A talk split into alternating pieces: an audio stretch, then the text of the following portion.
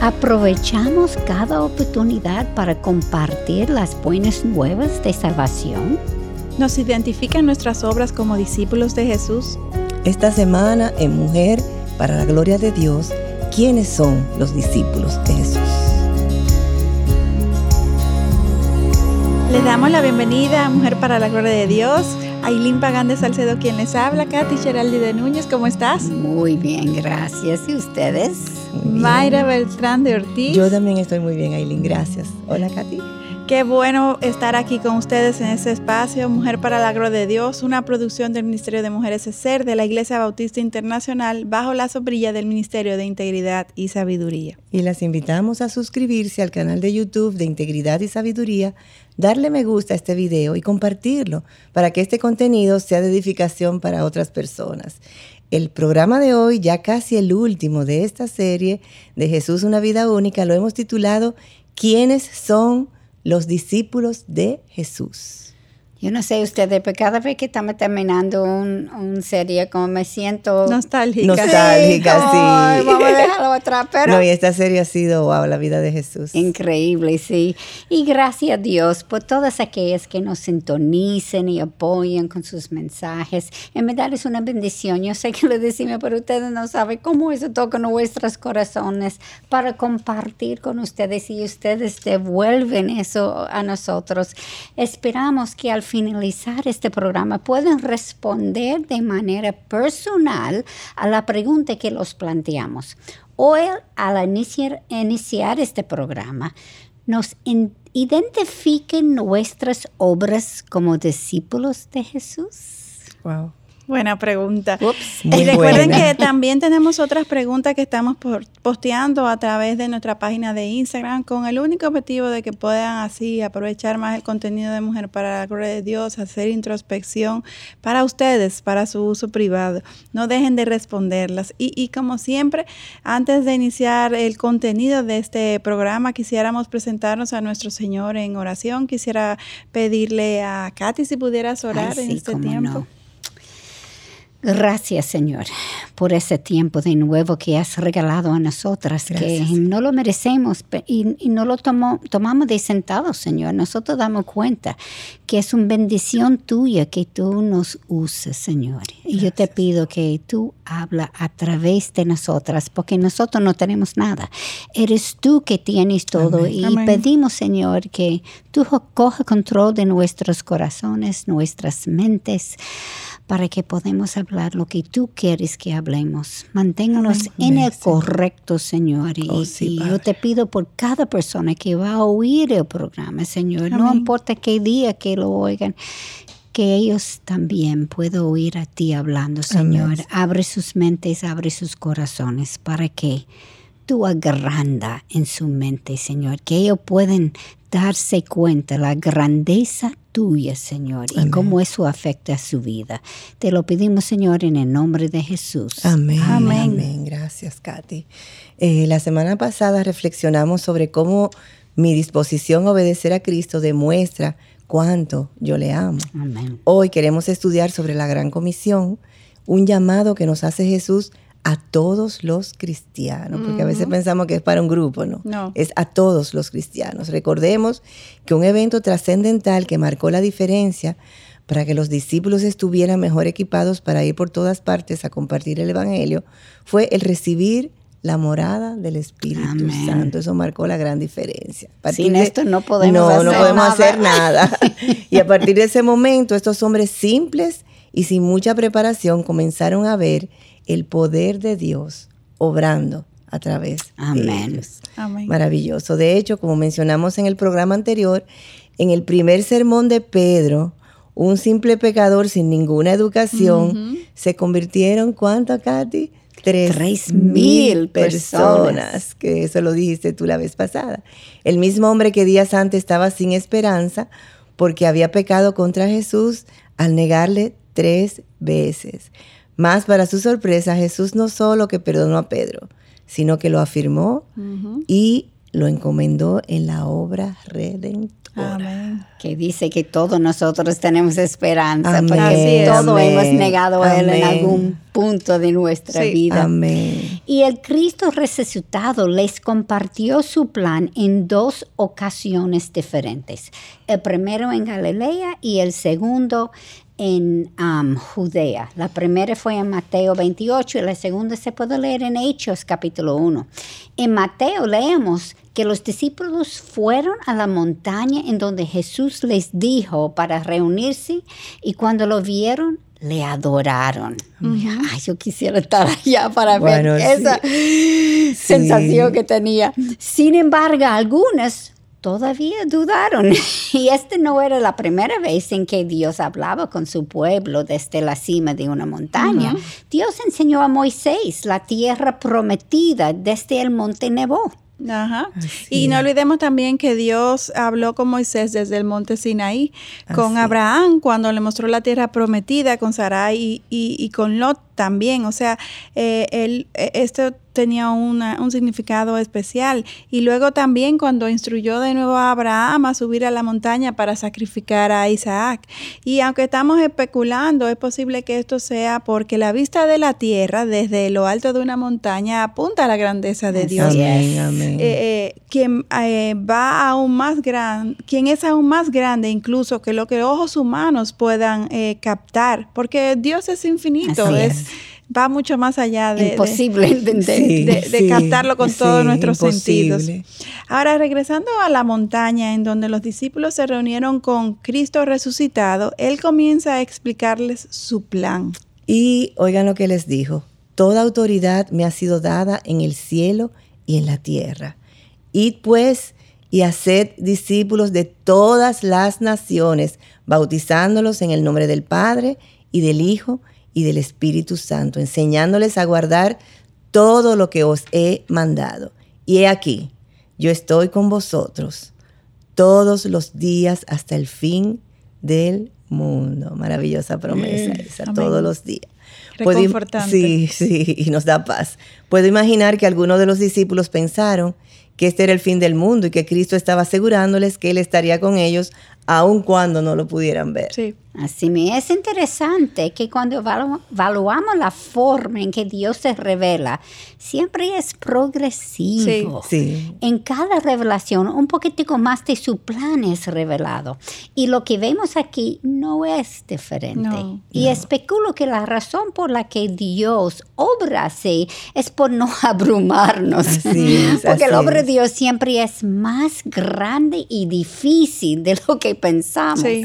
De esta forma progresiva, Dios nos va revelando solo lo que podemos manejar en este momento. El plan de los discípulos era derrocar el gobierno romano, mientras que el plan de Dios iba mucho, Mucho más, más allá, de un plano terrenal. El Evangelio no se quedaría solo en Israel, sino que necesitaba llegar a todas A las todas, naciones. no alguna, no, a todas. Aún aquí. Hasta aquí, hasta nosotros. Aquellas que escucharon el programa anterior recordarán que el mandato de Jesús a sus discípulos fue el de ir. O sea que es, es un, eh, era un llamado a irse, a, a- a- a desplazarse por todas partes. Y eso es diferente, porque antes era, el Señor dijo, sepárate del mundo. Ujú. Sí, sí, sí. Hay un cambio, un. Una- una- un giro, un Métanse pequeño en el giro. mundo ahora. Pero, pero ojo, como Él nos manda a ir y predicar el Evangelio guardándonos, apartados en el mundo, pero apartados para Él. Porque no somos es. del mundo. Estamos en el mundo, pero no somos del mundo. Amén. Y se nota también que eh, este discipulado al que Dios les estaba llamando implicaba también eh, eh, eh, un seguimiento, un bautizo en el nombre de Amén. Jesús. O sea, eh, entiendo que hoy en día todos los cristianos estamos llamados realmente a este mismo discipulado, eh, compartir el Evangelio, bautizar en el nombre de Jesús, eh, incluso si es necesario que lleguemos hasta el fin de la tierra, a donde sea que Dios nos llame, nos Así desplace, es. como hay algunas personas a nuestro alrededor que Dios le ha llamado a las misiones, a otros a un entorno en específico sin desplazarnos lejos de casa, pero el asunto es que donde quiera que estemos compartamos de su verdad, del Evangelio. Ahora bien, algo que nos llama la atención es por qué la importancia de bautizar. Así es, Aileen, y, y, y tú sabes por qué, porque Romanos 10, versículos 9 y 10 nos enseña, escuchen, si confiesas con tu boca a Jesús por Señor, y crees en tu corazón que Dios le resucitó de entre los muertos, serás salvo. Amén. Porque con el corazón se cree para justicia y con la boca se confiesa para salvación.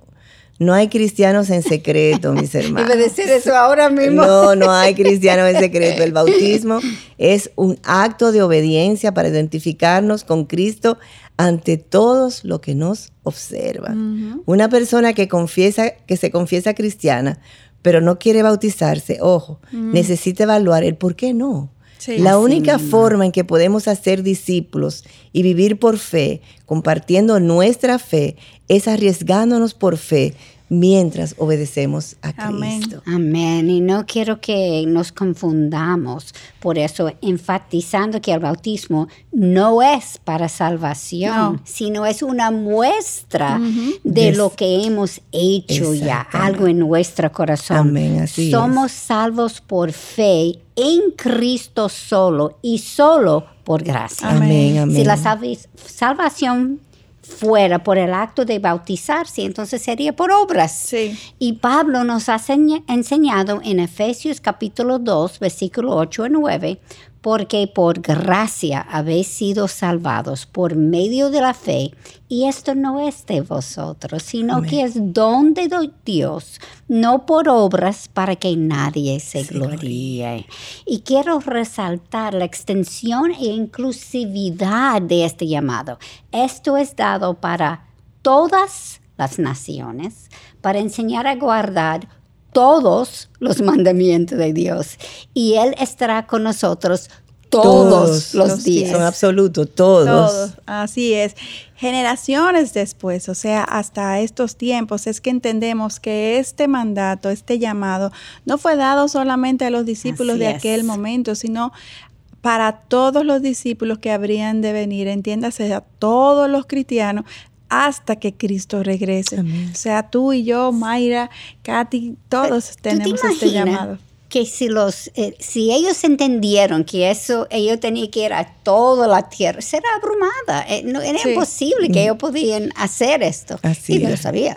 Así es. sí, sí, por eso eh, este llamado nos nos fue heredado a todo lo que veníamos detrás porque de hecho hoy en día todavía no todo el mundo aunque casi ya todo el mundo eh, ha sido expuesto a la verdad del Evangelio. Pero todavía. Todavía quedan personas que no han sido expuestas.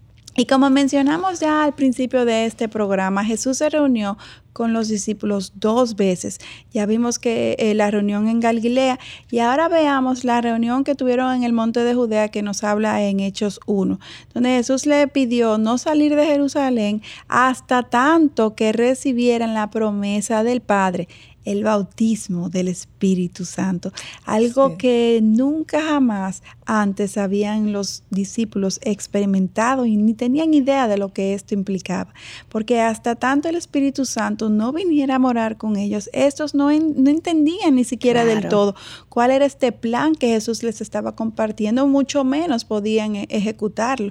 de hecho, cuando estaban reunidos allí en aquel, aquel momento con Jesús, le preguntaron al Señor, restaurarás en este tiempo el reino de Israel? O sea, ¿por dónde se fueron? Exacto, y Jesús resucitado con tanta paciencia les responde, no os corresponde a vosotros saber los tiempos ni las épocas que el Padre ha fijado con su propia autoridad, pero recibiréis poder cuando el Espíritu Santo venga sobre vosotros y me seréis testigos en Jerusalén, en toda Judea y Samaria y hasta los confines de la tierra. Eso lo encontramos en Hechos 1, versículos 7 y 8.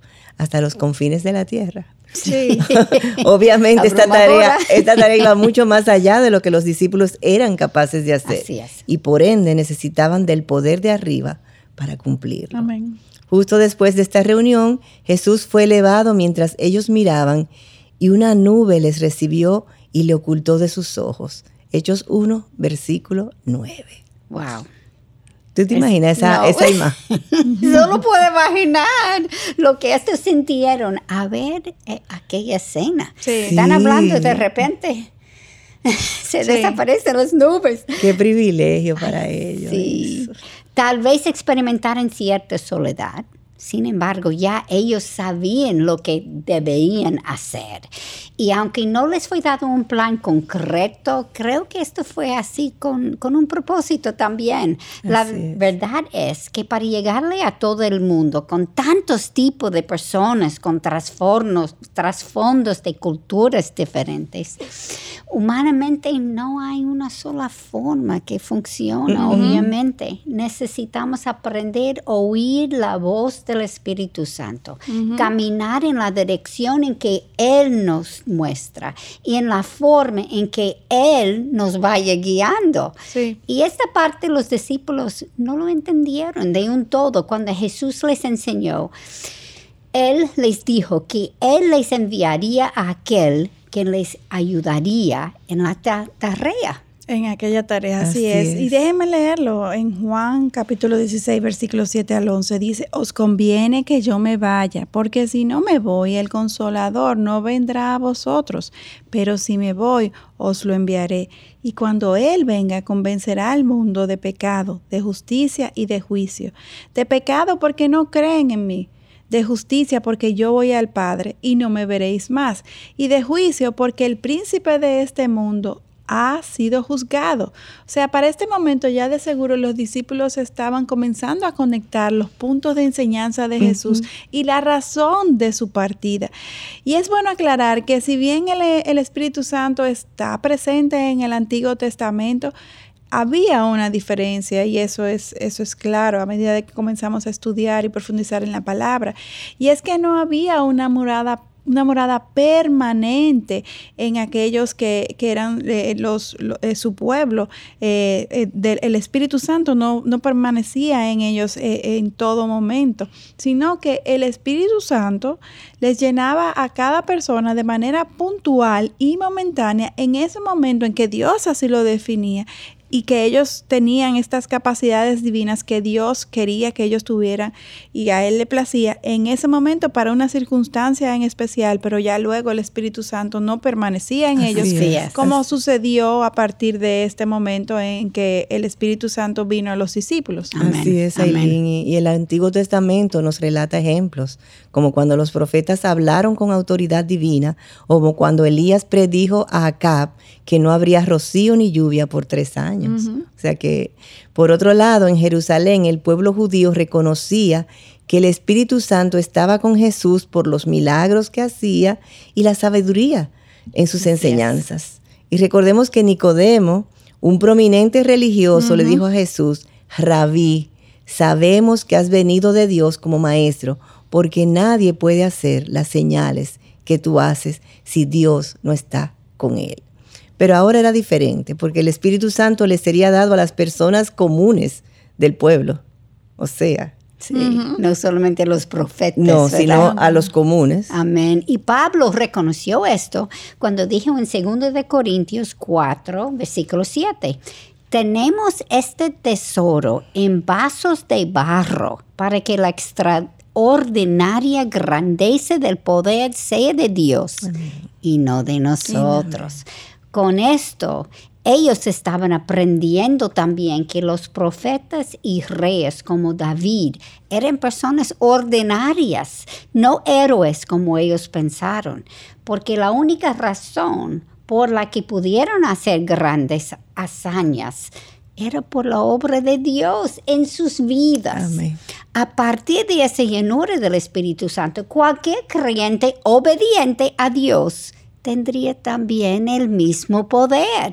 Y esto es un poder extraordinario, Sí, porque Pablo nos dice en Romanos capítulo 8, versículo 11, que el espíritu de aquel que resucitó a Jesús de entre los muertos habita en vosotros. Amén. Wow.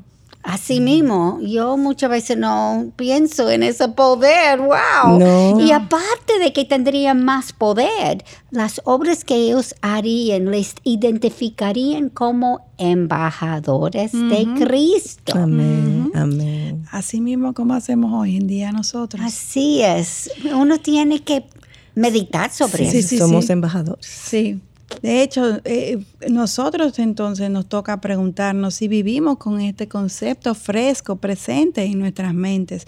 Antes de tomar decisiones, buscamos el consejo del Señor en oración. Amén. Evaluamos los acontecimientos de nuestra vida con la confianza de que el Espíritu Santo está orquestando todo para ayudarnos a entender lo que Dios quiere que Amén. nosotros hagamos en cada momento particular de nuestras vidas.